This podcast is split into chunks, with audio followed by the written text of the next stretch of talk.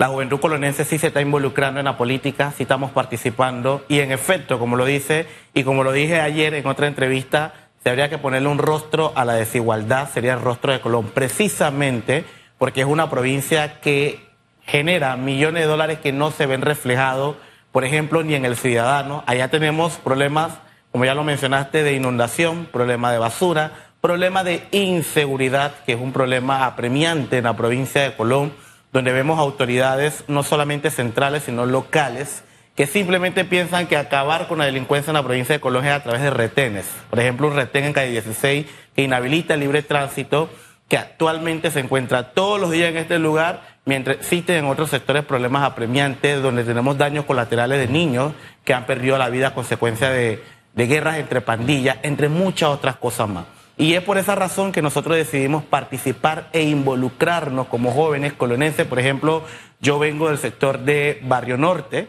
el sector donde se ofreció por dinero la descentralización 14 millones de dólares en este sector que no se ve reflejado. Es decir, justo su, representante de corregimiento es el actual diputado Jairo en efecto, 18 millones eh, aproximadamente. 14 millones que si usted va, por ejemplo, a recorrer ocho calles, porque esto solamente son ocho calles, del sector de Barrio Norte, te das cuenta que no hay ni un millón de dólares invertido en este sector. Problema de basura, problema de inseguridad, problema de desempleo, entre muchas otras cosas. Y eso manda un mensaje clarito a la población colonense, que tenemos que entender que tenemos que aprender a elegir a nuestras autoridades, porque eso tiene un efecto boomerang en lo que estamos viviendo actualmente en la provincia de Colón. Ahora, ustedes como de la libre postulación, porque mucho se ha hablado de que la situación es complicada para ustedes. Sí, claro. Obviamente desventaja a nivel de tema monetario, a nivel de tema económico, frente a otros candidatos, pero también el tema de seguridad, de, integridad de ustedes, de su familia, porque al final el mantenerse en el poder también acarrea mucha, mucha, mucha fuerza dentro de, esos circuitos, ¿no? Eh, y obviamente por eso es que mucha gente no se lanza. Ahí está Delfia, que también está eh, tratando y cuando conversas con él, no, que me están metiendo el pie por aquí, me están haciendo esto por acá. O sea, es complicado. O sea, esto es, una carrera de resistencia, no solo en el caso de ustedes como libre postulación la firma, sino luego, después del 30 de julio, enfrentarse al esquema político que ha sido tradición en este país. No, totalmente. Y de acuerdo contigo, a nosotros nos ha tocado ingresar a sectores peligrosos, sectores donde nos han amenazado, donde nos han dicho este territorio de tal persona. No Le ponen nombre y apellido. Claro, en efecto. Y aparte, que nosotros estamos buscando llevar una visión diferente de hacer política en la provincia de Colón. No esa visión de entregar algo ni bolsa de comida. Y nos ha costado en la búsqueda de firma en sectores específicos de la provincia de Colón. Me llama lo que mencionas y es algo grave cuando las personas eh, impiden que recojas firmas en estos sectores, muchos de ellos controlados por organizaciones criminales, bandas que operan en la provincia de Colón. Ellos dicen que este territorio a quién pertenece. Le mencionan el nombre del representante, del diputado, del alcalde, no sé, del político, ¿de quién? No, o sea, ellos no, no mencionan como tal, pero solamente lo dejan en el aire para que tú lo puedas interpretar. Mira, cuando salió el tema de la descentralización, 23 millones de dólares que se mandaron a Colón, yo fui uno de los primeros que levantó la voz y cuando yo llegué a Colón, el video se difundió en muchos sectores. La gente me decía, a ti no te da miedo que te hagan algo, a ti no te da miedo que te manden a, callar o otras cosas. Y eso es preocupante porque ese ya es el, la percepción que la gente tiene de estas personas que administran nuestros recursos en la provincia de Colón. Eh, buscas ser diputado por la coalición Vamos, representar a, los colonenses en el Parlamento, es decir, en la Asamblea Nacional. Allí hay cuatro diputados actualmente. Está Jairo Bolota Salazar, que actualmente es representante de Barrio Norte. Pedro Torres, del Partido Panameñista. Leopoldo eh, Benedetti, de Cambio Democrático. Y Nelson Jackson, también de Cambio Democrático. Como ciudadano colonense, ¿te sientes representado o te has sentido representado con algunos de estos diputados? Y ojo, eh, también se ha señalado que, bueno, eh, son diputados de la provincia de Colón, pero muchos de ellos viven en las zonas más lujosas de, de la ciudad capital. Totalmente, totalmente. Yo, Ulises Green, hablando desde mi perspectiva, no me siento representado por ninguno de los cuatro. Por esa precisa razón decidí participar e involucrarme porque si no podemos ver lo historial de cada uno de estos diputados y cuántas leyes han propuesto en la Asamblea para beneficiar a la provincia de Colón, no solamente a Colón, sino al país. ya ahí nos vamos a dar cuenta de que no estamos siendo bien representados. En Colón existen problemas apremiantes que muchos de estos políticos que están ahí no se están enterando hoy. Ellos, algunos ya tienen mucho tiempo en otros sectores, ya se han tirado, se han volvido a tirar. O sea, ellos ya saben cuáles son los problemas puntuales que hay en Colón y no han buscado una solución en concreto. Además de que no se trata de que estos cuatro diputados van a cambiar la provincia de Colón. En efecto que no. Porque como lo decía Susan adelante, no solamente se trata de los políticos, sino también de la ciudadanía. Pero estos políticos tienen que crear los espacios de participación ciudadana para que el colonense también proponga y desarrolle lo que es ese sentido de pertenencia por la provincia de Colón. ¿Qué hay que cambiar en la Asamblea para que las cosas sean diferentes? Realmente, ¿no? Uno toda cada cinco años, tú ves rostros nuevos como el tuyo. Muchos de los actuales que están en la Asamblea han pasado por estos espacios informativos y, vienen con un discurso de esperanza de que voy a hacer las cosas diferentes, pero al final eh, ocurre lo siguiente, o me, o me sumo a los corruptos, porque eso lo hemos visto, eh, con los de libre postulación, sus posturas en muchos casos, o me quedo como esos diputados que no hacen absolutamente nada, que ni los conoce, o sea, tú ni sabes ni quiénes son. Exacto. Entonces, estar en silencio, estar pausado, también es hacer las cosas mal. Exacto. Porque al final, ¿para qué ir a la asamblea? ¿Para ser un simple espectador sentado en una curul sin abrir tu boca? Sin opinar de los temas importantes que le interesan a los panameños, Exacto. crear y generar los ambientes necesarios para adecuar nuestras normas y que el mayor beneficiario sea el panameño, eso también es hacer las cosas mal. Nada más no es estar en la corrupción es esa actitud pasiva. Entonces, ¿qué me promete a mí que el jovencito Ulises Green llegaría a la Asamblea a hacer las cosas diferente? ¿Cuál es ese compromiso suyo? Mira, la, la Asamblea Nacional está totalmente mal evaluada por la ciudadanía. ¿Por qué? Nosotros tenemos que hacer una reforma al reglamento interno de la Asamblea. El diputado Juan Diego Vázquez ya lo ha presentado, pero hay una mayoría que está en contra de esto porque le, cercenaría muchos privilegios que actualmente tiene. Nosotros como coalición vamos, el primer día que lleguemos a la Asamblea, lo primero que vamos a hacer es limpiar la Asamblea. Por ejemplo, aquí hay diputados, y no sé si la ciudadanía lo sabe, que si no van a trabajar en los cinco años que, que fueron electos para ir a la Asamblea, su cheque le llega igualito sin ningún tipo de deducción. Aparte de esto, tenemos una comisión de presupuesto que se hacen los grandes traslados de partidas millonarios de este país, se hacen a puerta cerrada. Y también existen diputados que tienen a toda la familia dentro del despacho, que esto es nepotismo. Entonces, al final del día, ¿qué, ¿qué podemos hacer o qué vamos a hacer? Primero, limpiar la Asamblea a través de una reforma, reglamento interno de la Asamblea, con un bloque independiente mayoritario, porque nosotros creemos de que para poder cambiar esto necesitamos un bloque independiente enfocado a, primero, acabar con esos privilegios que son totalmente innecesarios y dos, buscar mecanismos para que el diputado que no va a trabajar se le descuente como a cualquier otro Bueno, para eso hay que aprobar el reglamento interno, hacer los cambios, perdón, a la propuesta que en su momento presentó Juan Diego Vázquez. Y recuerdo frescamente cuando eh, se estaban peleando el bebé varios. Ahí había de varios colectivos políticos.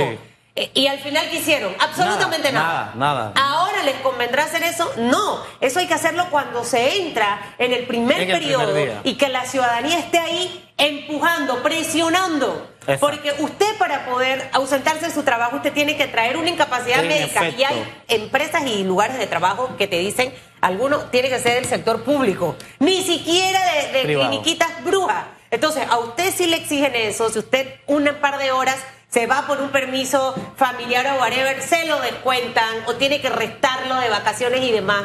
¿Por qué a los señores diputados no? No.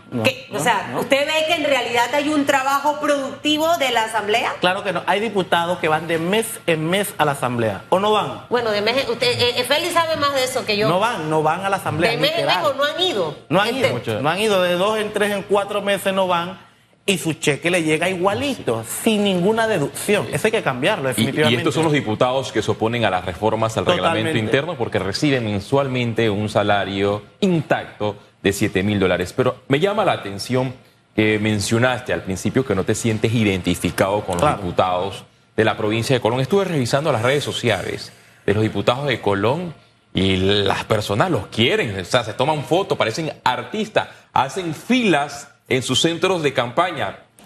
Colón ha normalizado el clientelismo político, ya que has recorrido parte de Colón, te han solicitado bolsa de comida, que si no me entregas esto, eh, no, no te doy mi voto. Y esto lo menciono porque incluso en la Asamblea hay diputados que hasta han entregado jaula de pericos para llegar al Parlamento. Sí, totalmente. Mira, el clientelismo en la provincia de Colón está perpetuado y eso es lo que genera los problemas que hay en Colón. El clientelismo lo único que hace es reproducir la pobreza.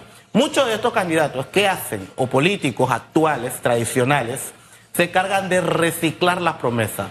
Te la prometo hoy, pero no te la cumplo porque te la voy a volver a prometer en el siguiente periodo. Aparte de eso, muchos de estos diputados conocen cuáles son las problemáticas de Colón, juegan con la dignidad de la gente, pero también vamos pero a la gente se deja. Exacto, a ver, yo insisto en esto, la gente, usted deja que jueguen con usted porque a usted le gusta. Esto es como cuando vemos a las mujeres víctimas del maltrato y dice, pero sigue con él. Bueno, usted es exactamente lo mismo así con sus políticos. Igualito. A veces somos expertos en señalar y cuestionar, pero no miramos hacia adentro las cosas que nosotros hacemos. Félix siempre, eh, de hecho, cuando yo sé de la jaula de Perico, porque fue Félix Antonio Chávez que me habló de la jaula de Perico, de Perico, me mostró la jaula de Perico con el nombre del diputado que me voy a morder la lengua en este momento. Eso no fue en Colón, eso es en el sector eh, e, este de la, de la ciudad de Panamá. Tocumen, Mañanitas, 24 de diciembre, whatever. O sea, aquí uno ha visto de todo. En Colón, ¿qué regalan? Si no regalan jaulas de, de perico, esas cosas que usted ha visto que, que, regalan políticos allá, fuera de lo normal. Bueno, eh, lo que, último que yo escuché, que hay gente que hace vigilia, por ejemplo, en una junta comunal, tiene que hacer vigilia para que te puedan dar un vale, para que te puedan dar 40, 50 dólares.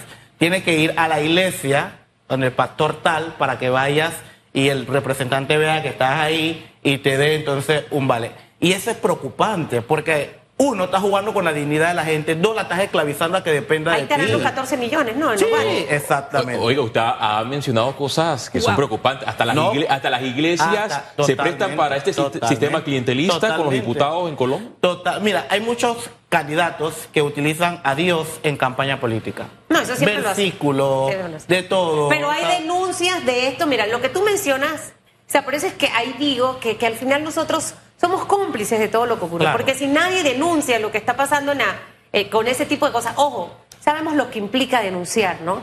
Claro. Eh, lo que viene para atrás cuando ya se, sabe la, denuncia. Pero al final creo que este tipo de conducta, si yo tengo que hacer una vigilia, lo que no saben que es una vigilia en la iglesia evangélica, es una vigilia que arranca a las 8 de la noche y termina a las 5 de la mañana del día siguiente. Y en estar en vigilia es estar orando a Dios, pero yo no sé a quién oran, aquí en la, en la, en la, o sea, la vigilia cómo es. Bueno, igual a Dios, pero no sé si es un Dios que ahí no utilizan a Dios, es utilizar a Dios, es utilizar al propio Dios para su campaña política. ¿Qué otra cosa usted ve que han regalado? Así fuera de, ojo, olvidémonos de los suéteres, los pantalones, los lentes, ataúd, eh, eh, dan para los entierros y la, he visto en el ataúd, cortesía del diputado tal. Son unos bárbaros, sí, Dios total, mío. Total, total. No, allá, allá, o sea, bueno, yo sí no he visto algo fuera de lo normal. Bueno, sí, una vez había un, como una caja de cerveza, eh, bueno, por ahí le voy a compartir la foto, y que tenía el nombre de un representante, pero era de las Costa Abajo. Sí. La caja de cerveza tenía como el logo del representante en unas campañas pasadas, y ya ahí tú te das cuenta que esto no eh, es normal. Eh, en, en Colombia hay múltiples escándalos, pero lo que o sea, lo que yo percibo es que los políticos opositores o de la libre postulación eh, temen presentar la denuncia. El último que presentó una denuncia, y eso fue por el mal estado en el que se encontraba, la, se encuentra todavía la terminal de transporte de Colón, fue Roberto Ariel eh, Garrido, y le partieron el rostro y él lo publicó en sus redes sociales. Bueno, hay que hacer una aclaración. Yo había hecho un video que se viralizó en la provincia de Colón sobre el tema de las problemáticas que hay en los baños de Colón. Porque yo soy ciudadano, la utilizo y desde que yo estoy pelado siempre nos han prometido una terminal y ayer lo viene en cómo reciclan las promesas y no la tenemos. Yo hice ese video, ese video se viralizó en la provincia de Colón, me chatearon de todos lados. El señor eh, compañero de, la libre postulación fue como que a grabar nuevamente y claro, ya estaba como que el ambiente tenso. No sé si el golpe era para mí, como ya lo había expuesto, porque los baños eran es un, es un desastre. ¿Eran o ya, los arreglaron? No, no, todavía lo ah, son. Todavía lo son. Gracias por, corregir. Eh, y el señor fue a grabar y lo estaban esperando y, y, y, lo golpearon, que esto es triste. Lamentablemente ahí vemos que se supo existe- quién lo golpeó, quién Bueno. lo mandó a golpear, hubo un proceso, alguna denuncia, eh, estuvieron tras las rejas, o sea, esa es la es parte, la parte importante, porque si no va a volver a ocurrir, Exacto. va Félix con la cámara y lo van a agarrar para él. Totalmente. Bueno, el señor no sé si colocó la denuncia eh, en su momento. Nosotros sí como, como lista, como coalición, sí nos pronunciamos en, eh, a favor del señor, eh, porque somos parte, somos la libre postulación en Colón. Bueno, el señor le tocaba hacer la denuncia, no sabemos si la hizo, pero sí dentro de la administración de esta terminal existe ese grupo que se opone o está en ese contrapeso de que se construye una terminal. Supuestamente van a construir una, pero eso está ya de hace ya más de tres años en construcción y todavía no la terminan. No sabemos cuál ¿Pero es por quién qué que se opone? O sea, porque primero existe un negociado dentro de esta terminal. Aquí hay, por ejemplo, transportes de diferentes rutas que tienen que pagar todos los días para poder hacer pesa. La pesa es cuando llega el bus al lugar para montar a los pasajeros que llegan a, a- a- a la terminal. Entonces, dentro de esto no hay como una organización eh, que el mismo gobierno pueda entrar y decir, bueno, se hace de esta y de otra manera, sino que se hacen cobros que no están dentro de la regulación o dentro de los pactados, dentro de la administración o la junta directiva de la terminal. Y eso es un negociado que nos han permitido de que pasa a otro sector con una organización donde el, el- el- el Estado entre, donde la parte gubernamental pueda decir cuáles son las pautas y demás. Sí, eh, bueno, lo que sucede en Colón es, es gravísimo. No, es grave, es grave. A una de las pocas personas escucho en los medios de comunicación haciendo la diferencia es eh, el señor Chen. Sí, es Michael Chen. Michael. Chen, el presidente de la Cámara. Es más, creo que ha hecho más que las mismas autoridades Sí, eh, locales. Y otro eh, punto que preocupa a la población y se ve en redes sociales por las constantes quejas, y ya la Policía Nacional ha hecho esa eh, trazabilidad que en vista de que el alcalde, Alex Lee, avala, por ejemplo, esas reuniones eh, hasta altas horas de la noche, y hay ciudadanos que están en contra de ese tipo de reunión de fiesta, y resulta que en las, en, en las fiestas que él avala se dan casos de homicidio, de, de rencilla. Llega la Policía Nacional y vemos después al alcalde quejándose de la inseguridad en la provincia de Colón. Totalmente de acuerdo. Mira, él había hecho algo que se llama Tour del Gueto. Tour, El tour- tour tour- del gueto. ¿En qué, en qué consiste el tour del gueto? El tour del gueto es poder hacer parrandas en los barrios de Colón. Barrios donde hay problema de basura, inseguridad, aguas negras, baños improvisados. Él lleva música, parranda. ¿Qué es parranda? O sea, parranda es discoteca, ¿Licor? baile, licor, ¿Comida? eh, sustancias fuera de lo normal. Claro, son, son barrios. Son barrios donde se ven. ¿Pero eso lo lleva el de- alcalde Lee? no lo lleva él, pero se consume dentro de él el ambiente. Entonces, la gente no necesita un tour de gueto, de, de discoteca y baile. La gente necesita en Colón un tour de emprendimiento, de oportunidades. No podemos hablar de un libre esparcimiento, porque Pero lo fundamenta ¿quiere, ahí. ¿quiere el colonense un tour de emprendimiento? ¿Quiere el colonense un tour de trabajo, de ferias de empleo, Por de capacitación? O sea, te lo pregunto, porque yo he visto imágenes de ese tour del gueto y de La otras ahí, cosas. claro. Y la gente está ahí, wow, y se van hasta abajo y wow. Y entonces, y después que se va el wow, ¿qué como? Exacto. Ahí es donde tengo que tocar la puerta, se me acabó la comida. Yo no consigo en realidad que nosotros los seres humanos nos acostumbremos Sí. a eso. Sí. Ah, bueno, yo tengo comida hoy, pero ya mañana se me acabó y toco la puerta. Así es. Mire, Así es. nosotros como electores tenemos en nuestras manos la decisión más importante y la más valiosa. No permita que jueguen, que jueguen con su inteligencia.